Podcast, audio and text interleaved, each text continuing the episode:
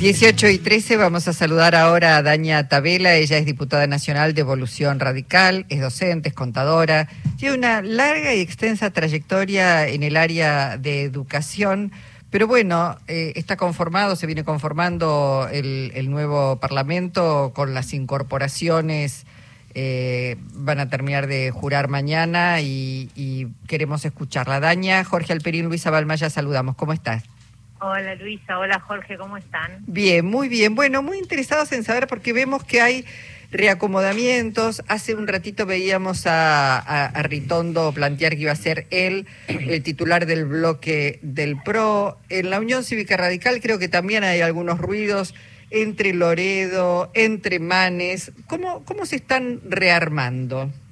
Bueno, esto es producto un poco, creo que la última vez que conversamos nosotros, yo te decía que los resultados electorales iban a traer un reordenamiento de los espacios políticos en función del rol que cada espacio de la oposición se diera respecto de la nueva fuerza política que gobernará la Argentina a partir del 11 de diciembre, el presidente electo, ¿no? Uh -huh. Bueno, un poco en función de eso se han ido dando nuevos ordenamientos políticos o nuevos reordenamientos. En el caso de la Unión Cívica Radical, que es donde yo pertenezco, nosotros estamos haciendo todos los esfuerzos necesarios para unificar el bloque radical eh, que, había sido escindido por parte del espacio de evolución radical y, del bloque que comandaba Mario Negri hasta, hace unos días. Y hoy estamos haciendo todos los esfuerzos para que este, este bloque vuelva a unificarse bajo la presidencia de Rodrigo de Loredo, quien ha obtenido la mayoría o el apoyo mayoritario de los diputados de todo de, los dos bloques eh, de la Unión Cívica Radical. Eh, en ese esquema venimos conversando con, con, Facundo Manes y con algunos diputados de que, lo han acompañado para lograr una efectiva integración donde todos los espacios estén representados y todos los espacios tengan poder de decisión dentro de lo que se llaman las mesas de los bloques. Mm. Dania, eh, cuando después de la movida de Mauricio Macri con Milei, se dijo se rompió Juntos por el Cambio, pero de alguna manera también parece haberse fracturado la, el radicalismo, es decir, de, como que el impacto que trajo fue de múltiples esquirlas, ¿no? No, al revés, yo creo que justamente el radicalismo lo que ha logrado eh, después de ese proceso, que no deja de ser pues, un proceso de alguna manera traumático, si querés, o, duro, lo que ha logrado el radicalismo es que sus cinco gobernadores, eh, junto con los más de 500 intendentes que tengamos que tenemos en todo el país, eh, logren que los legisladores tomemos la responsabilidad de volver a unificar los bloques tanto en Senado como en diputados, eh, justamente para ganar eh, posiciones en, términos de fortaleza la discusión legislativa sobre aquellos temas que van a afectar directamente la gobernabilidad de nuestros territorios. Eh, entonces, me parece que para el radicalismo este proceso, si bien todavía no está del todo cerrado, es un proceso que va a terminar bien eh, con la conformación de un bloque único, con representación de todos los sectores y todas las líneas internas en la mesa del bloque que conduzca ese bloque y bueno, después habrá que ver cómo esto se transforma en un funcionamiento de un interbloque y con quiénes, ¿no? Porque la verdad es que el radicalismo ha sido muy claro respecto de eh, el rol que va a tener durante esta etapa, que va a ser una oposición obstructiva, pero sí crítica y responsable, sobre todo respecto de aquellas este, medidas que proponga el presidente electo que vayan eh, en contra de aquellas cuestiones que hacen a los valores y a las representaciones que el radicalismo históricamente ha ejercido. En este tema me parece que hoy el radicalismo se encuentra fortalecido.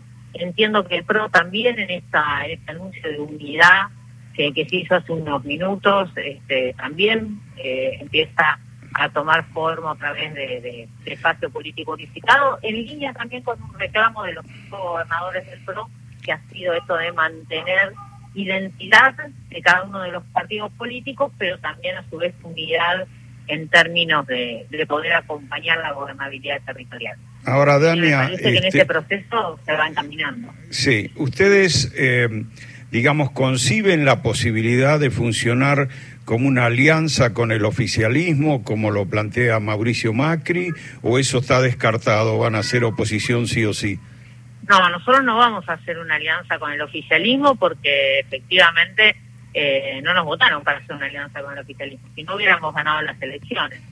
Este, la verdad es que nosotros lo que nos hemos planteado es justamente mantener una, una posición este, en, el, en el rol de oposición, pero constructiva, no obstructiva del funcionamiento del Congreso, constructiva y crítica en los distintos temas que, que se vayan abordando. Digo, está claro que para nosotros el equilibrio fiscal es algo a lo que hay que aspirar, así lo fuimos también con, con el por entonces presidente de la Cámara Massa cuando vino con el proyecto de acuerdo con el Fondo Monetario, que no conseguía los votos dentro de su propio frente político y sin embargo todos Juntos por el Cambio lo acompañó en ese proceso, eh, o gran parte de Juntos por el Cambio, y nosotros hemos planteado ser una oposición constructiva, una, una oposición crítica que colabore a la gobernabilidad territorial, que colabore también a que a que este, funcionen las instituciones y la, y la división de poderes en la Argentina eh, y veremos eso cómo se va dando a partir de que el presidente asuma, de su mensaje, envíe los proyectos de ley que, que, se ha comprometido y demás. Mm. Eso se va a ir discutiendo paso a paso. Pero nosotros no vamos a hacer una alianza con el oficialismo. La gente no, no, expresó eso en la suma. Bien, eh, quería preguntarte porque eh, va a ir una, una ley ómnibus, este, una ley de reforma del Estado ya se sabe que educación vuelve a ser una secretaría, deja de ser un ministerio. Están, vos que tenés una larga trayectoria en educación, ¿estás de acuerdo con que, digamos, se, se degrade de ministerio a secretaría? Mira, el problema ahí es la agenda, no el rango. Si vos en la agenda eh, tenés, sostenés, lo decía el otro día, eh, competencias, eh, primero, si me preguntas si me gusta o no me gusta, no, no me gusta. Yo creo que debería ser un ministerio. eh, pero entiendo que, eh, que el presidente electo quiere contribuir a generar una nueva forma de organizar los ministerios. Podemos pensar que puede ser una alternativa. El problema no está en, en el rango, sino en las competencias, en las responsabilidades que tenemos. Y eso todavía es desconocido.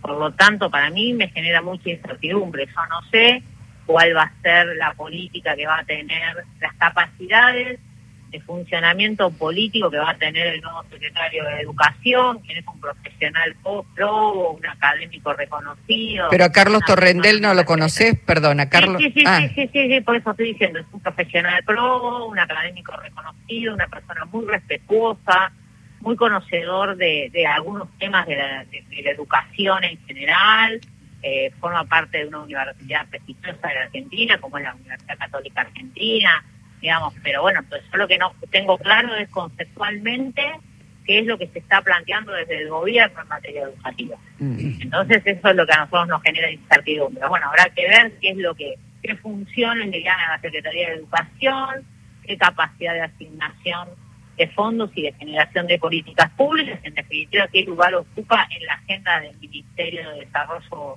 Humano eh, la cartera educativa.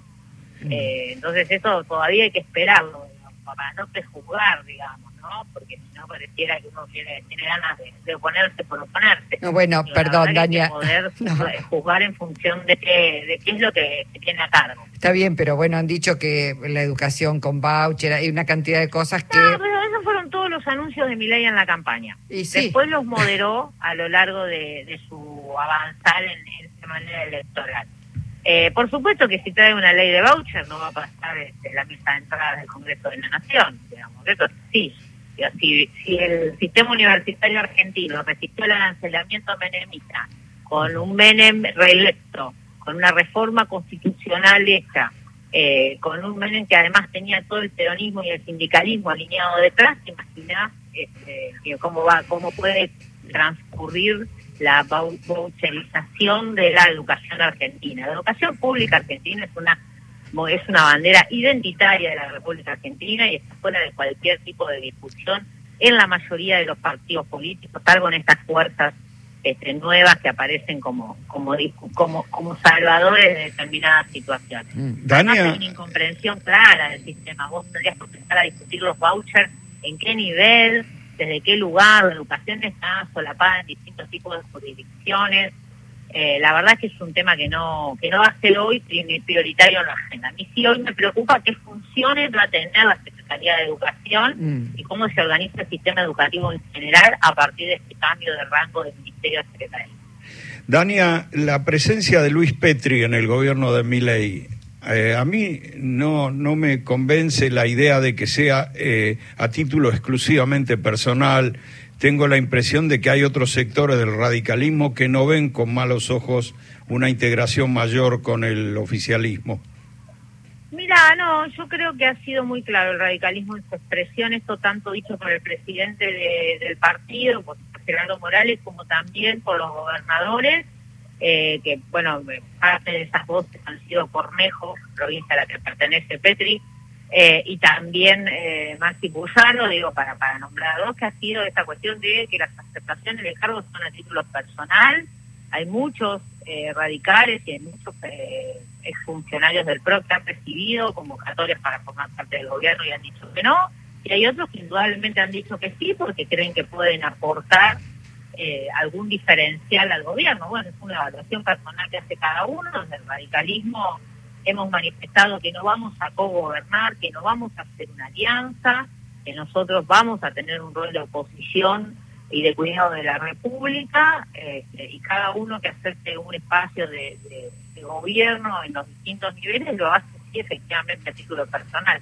No hay manifestación del radicalismo mendocino a favor de, de, este, la, aceptación por parte de Fete y del cargo, eh, y por lo tanto es una aceptación a título personal y por supuesto como correligionaria le deseo que, tenga éxito en su gestión y que le vaya bien porque eso significa que vamos a, estar un poco mejor en materia de política de defensa seguramente pero la verdad que es una aceptación estrictamente a título personal. Mm. Punto por el cambio ha sido muy caro en esto. Todas las aceptaciones son a título personal.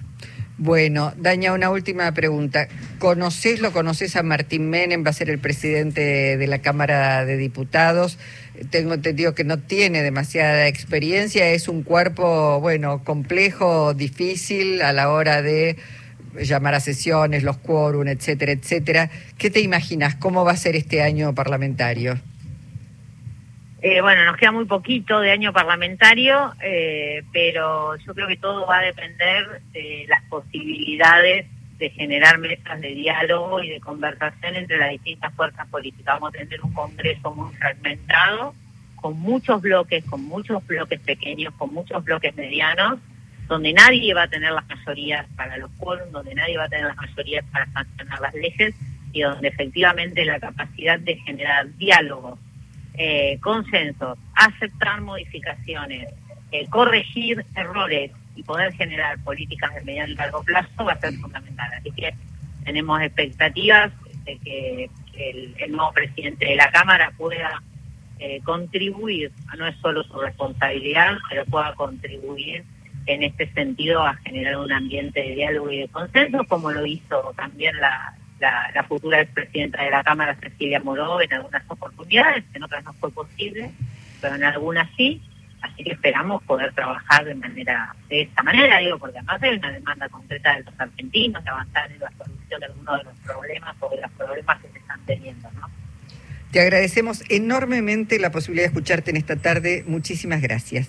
No, muchísimas gracias a ustedes y que tengan un buen final de día. Gracias, hasta pronto. Daña Tabela, diputada nacional de Evolución Radical.